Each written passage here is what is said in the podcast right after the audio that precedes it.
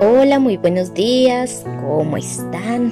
Qué alegría, hoy es domingo, día de ir a la casa del Señor. Y antes de comenzar el día y antes de ir a la casa del Señor, vamos a comenzar esta jornada en oración.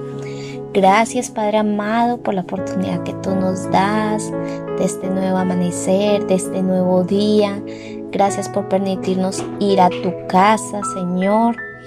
Te anhelamos, anhelamos una palabra tuya, anhelamos que tú nos hables a lo más profundo de nuestro corazón. Señor, te pedimos que tu Santo Espíritu nos rodee, nos unja, nos dé discernimiento, Señor, para entender lo bueno de lo malo, Señor.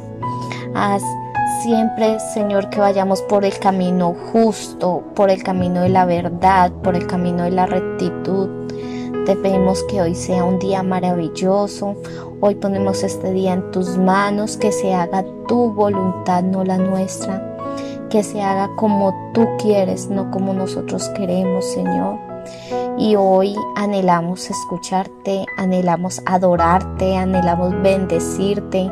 Queremos estar contigo, Señor, siempre contigo. Hoy tenemos un corazón de agradecimiento porque has cuidado de nosotras, has cuidado de nuestras familias, has cuidado de nuestros vecinos, Señor.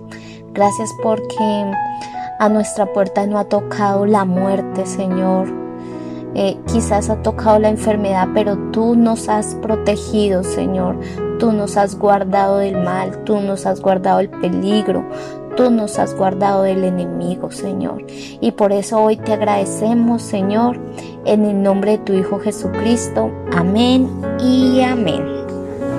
La meditación de hoy tiene como título Recibir lo bueno y lo malo. Y nuestro texto bíblico lo encontramos en Job 2, capítulo 10. La palabra del Señor dice, pero Job le respondió, no digas tonterías. Si aceptamos todo lo bueno que Dios nos da, también debemos aceptar todo lo malo. Y a pesar de todo lo que había sucedido, Job no pecó contra Dios diciendo algo malo. Amén. Bueno, existen pocos personajes bíblicos que Dios haya puesto como como, como ejemplo de justicia, pero Job es uno de ellos. En el capítulo 1 de Job nos dice que Job era un hombre intachable, un hombre recto, un hombre temeroso de Dios y apartado del mal. Y Job tenía siete hijos, tenía tres hijas y una esposa. Además las escrituras nos dice que él era muy rico y sabio. Y a pesar de todas estas cosas, Job tenía un enemigo. Y ese enemigo no estaba feliz de que Dios lo pusiera como ejemplo. Ese enemigo era Satanás, el engañador, el padre de la mentira. Un día el diablo se presentó ante Dios y Dios le comentó, le dijo, ¿qué piensas de Job, mi fiel servidor? No hay en toda la tierra nadie tan bueno como Él. Siempre me obedece en todo y evita hacer lo malo. Y el diablo le respondió que, que por supuesto. Pero Job le dijo, Job te obedece. Prácticamente es por puro interés. Eh, ¿Por qué? Porque le dijo el diablo a, a Dios, le dijo, tú siempre lo proteges a él y a su familia cuida todo lo que tiene, lo bendices en todo lo que hace, eh, pero el diablo le dijo, le aseguro que si lo maltratas, le quitas todo lo que tiene, él te, él te maldecirá en tu propia cara. Entonces Dios le dijo al diablo, muy bien, haz lo que quieras con Job, con todo lo que tiene. O sea, Dios le dio el permiso a Satanás de que tocara todo lo que tenía Job.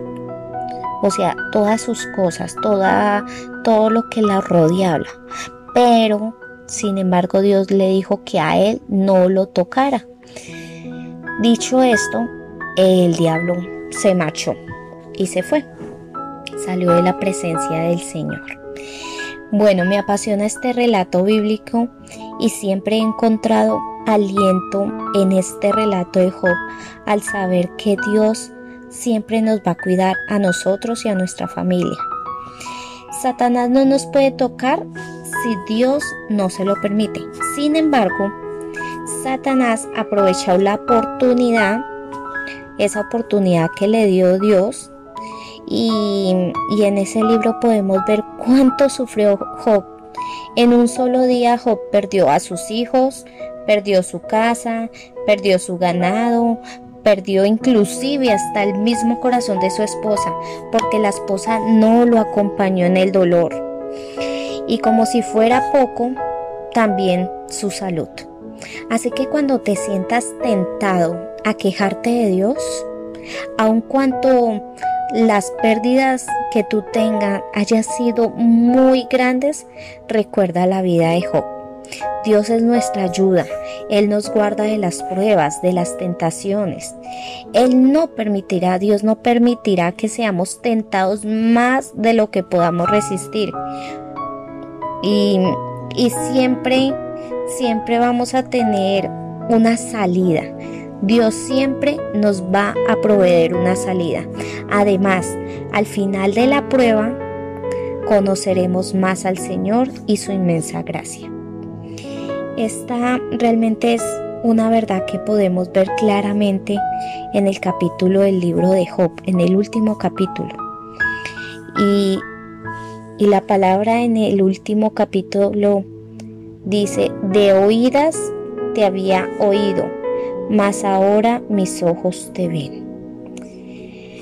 Bueno, después de que, después de todo esto, el Señor en su inmensa misericordia le regresó todo lo que él tenía, todo lo que tenía Job. Incluso se lo duplicó, porque mm, si él tenía muchas ovejas, le duplicó esas muchas ovejas.